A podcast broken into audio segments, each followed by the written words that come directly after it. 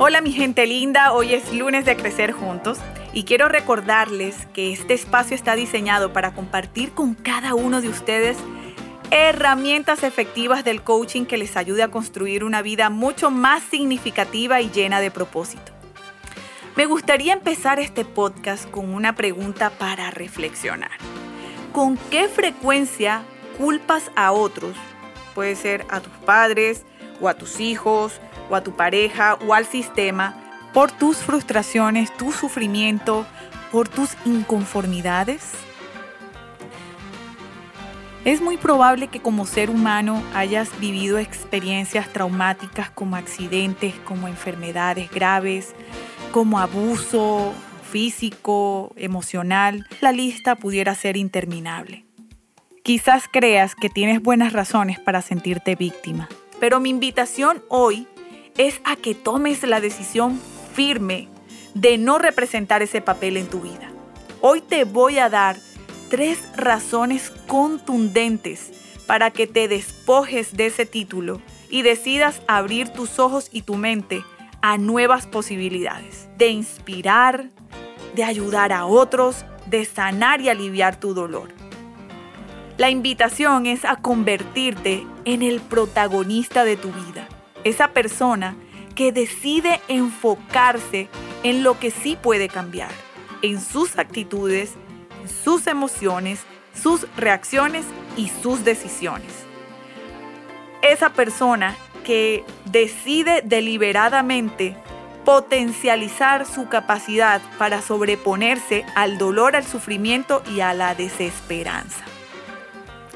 Definitivamente no vas a poder cambiar tu pasado. Quizás muchas cosas no dependen de ti, pero hoy puedes decidir hacer mejores traducciones de tus experiencias para transformar tu presente y tu futuro de una manera más constructiva. Así que voy a empezar por darte mi primera razón. Gastar tu energía en la fantasía de condiciones iguales para todos suele ser improductivo. Y te voy a decir por qué. La vida es como un juego de naipes recibes manos buenas, regulares y malas. Debes tener en cuenta que la vida está llena de perdedores con las mejores manos para jugar y de grandes campeones que recibieron paradójicamente malas manos, como es el caso de Nick Boashik, y espero haberlo pronunciado bien. Nació sin extremidades en Australia, es decir, sin brazos y sin piernas. Y cuando este hombre decidió superar la mentalidad de víctima, reemplazó la pregunta que repetitivamente se daba en su mente, ¿por qué había nacido así? Y la reemplazó por un ¿para qué? Cuando hizo eso, su perspectiva cambió, hizo una mejor traducción de su condición, su vida empezó a cobrar sentido y propósito. Hoy en día es un gran conferencista motivacional que ha ayudado a transformar constructivamente la vida de millones y millones de personas, quizás con manos y con piernas, pero con una gran incapacidad espiritual y mental para vivir una vida con propósito.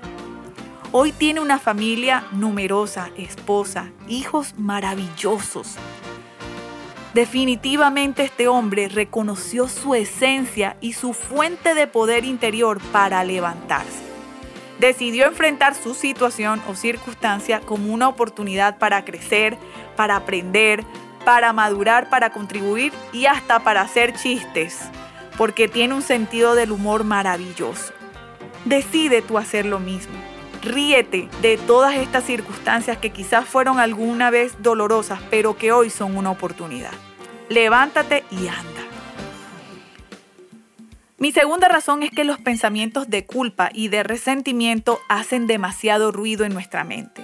Y lo único que haces al atesorar esos pensamientos es atormentarte. Decide disciplinar tu mente.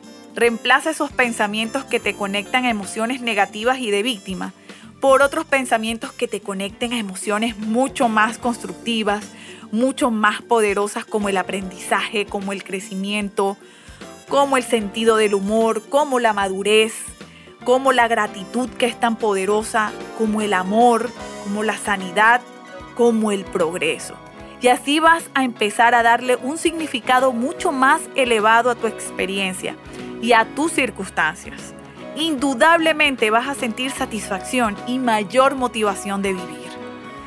Mi tercera razón y última por ahora es si permaneces en un ambiente muy propicio para la negatividad, vas a aumentar considerablemente la sensación de frustración, de inconformidad, de sufrimiento y de amargura.